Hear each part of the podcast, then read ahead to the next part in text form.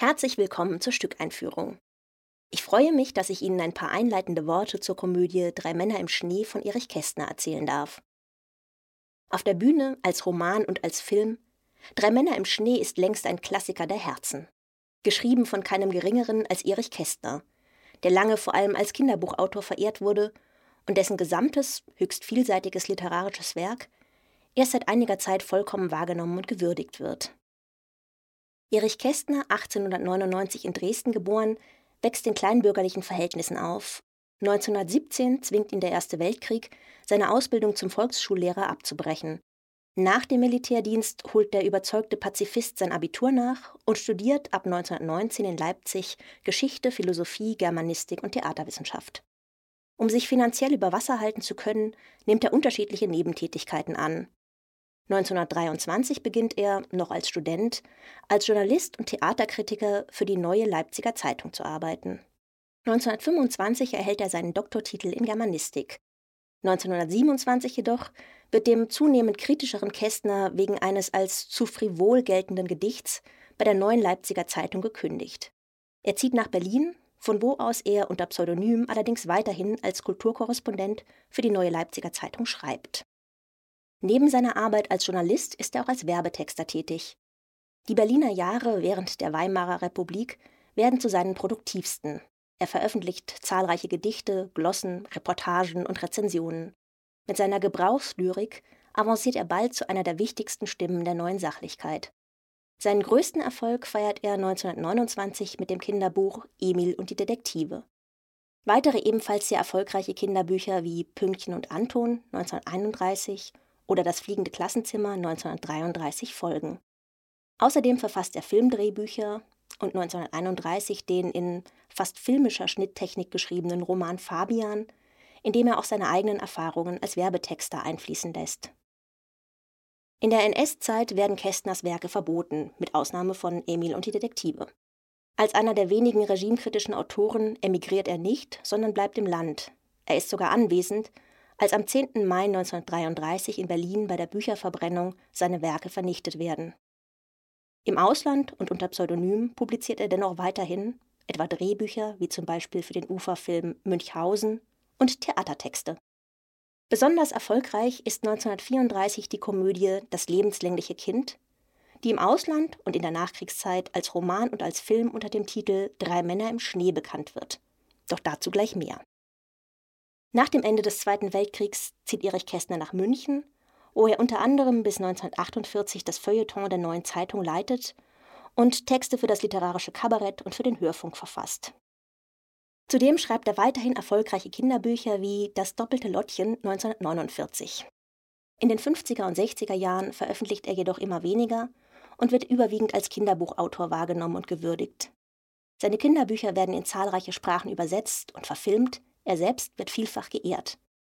Von 1951 bis 1962 ist er Präsident des Westdeutschen Penn-Zentrums der Schriftstellervereinigung. 1965 wird er dort zum Ehrenvorsitzenden gewählt. Außerdem ist er einer der Begründer der Internationalen Jugendbibliothek in München. Ab 1965 zieht sich Kästner fast ganz aus dem Literaturbetrieb zurück. 1974 verstirbt er mit 75 Jahren in München an einer Krebserkrankung. So viel zum berühmten Autor, Jetzt zurück zum Stück. Drei Männer im Schnee handelt von dem eigenwilligen Millionär Eduard Tobler, der sich unter falschem Namen am Preisausschreiben seiner eigenen Firma beteiligt und überraschend den zweiten Preis gewinnt, nämlich einen mehrtägigen Aufenthalt in einem edlen Grand Hotel in den Alpen. Diese Gelegenheit will er nutzen, um das Verhalten seiner Mitmenschen auf die Probe zu stellen. Daher tritt er die Reise inkognito an, verkleidet als der mittellose Preisträger Herr Schulze. Begleitet wird er von seinem treuen Diener Johann, der sich gegen seinen Willen als reicher Geschäftsmann Herr Kesselhut ausgeben muss. Doch aus Sorge um das Wohlergehen ihres Vaters informiert Toblers Tochter Hilde heimlich die Geschäftsführung des Hotels über dessen wahre Identität. Als jedoch zeitgleich mit Tobler auch der Gewinner des ersten Preises, der arbeitslose Werbetexter Dr. Fritz Hagedorn, eintrifft, entsteht eine Kette von folgenschweren Verwechslungen und Missverständnissen. Die Figur des Dr. Fritz Hagedorn weist übrigens einige interessante Parallelen zur Biografie des Autors auf. Beide sind zunächst erfolglose, promovierte Akademiker, Werbetexter und pflegen eine enge Mutter-Sohn-Beziehung. Doch das nur am Rande. In erster Linie besticht diese wunderbare Komödie durch herrliche Situationskomik und durch tiefe Einblicke in menschliches Verhalten. Mit humoristischem Feingefühl zeigt Erich Kästner eine Gesellschaft, in der der Schein oft mehr gilt als das Sein. Aufgrund seines Schreibverbots in Deutschland veröffentlicht Kästner den komödiantischen Roman Drei Männer im Schnee 1934 in der Schweiz.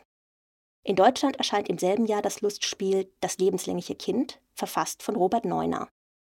Sowohl im Vorwort des Romans als auch im Vorwort zum Bühnenstück heißt es, Erich Kästner und sein Freund Robert Neuner hätten bei einer gemeinsamen Zugfahrt von einem Mitreisenden diese Geschichte über einen verkleideten Millionär gehört und hätten anschließend ausgeknobelt, wer daraus einen Roman und wer eine Komödie machen dürfe.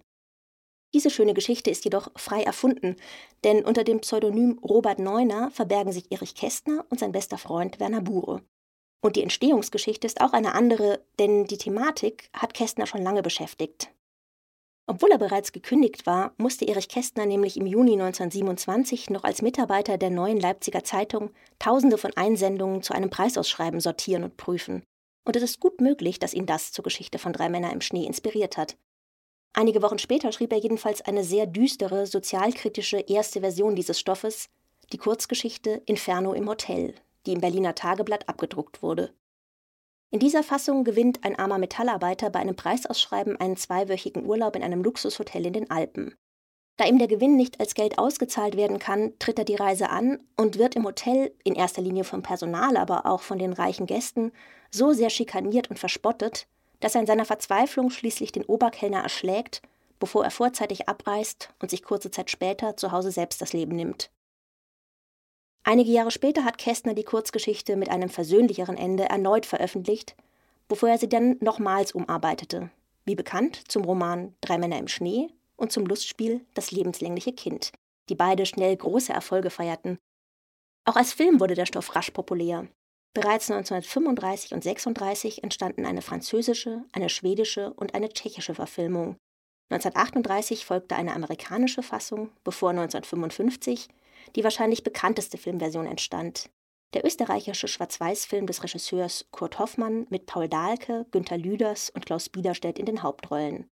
Erich Kästner selbst hat das Drehbuch geschrieben und sich dabei eng an seinen Roman angelehnt. Bei uns in der Komödie Marquardt können Sie diesen Klassiker der Herzen nun ebenfalls in einer wunderbaren Besetzung genießen. Freuen Sie sich auf die Publikumslieblinge Andreas Klaue und Jörg Pauli als die beiden ungleichen Preisausschreibengewinner auf den bekannten Tübinger Schauspieler Rupert Hausner als Dina Johann sowie auf Anuschka Tochtermann, Amelie Sturm, Dirk Wanders, Klaus Kofalka Adami und Stefanie Klimkeit in den weiteren Rollen. Die liebevolle Ausstattung stammt von Tom Grashoff und Regie führt Robin Telfer, der mit seinen Inszenierungen von Monsieur Claude und seine Töchter und Wir sind keine Engel bereits unser Publikum begeisterte. Ich wünsche Ihnen also viel Vergnügen mit den drei Männern im Schnee.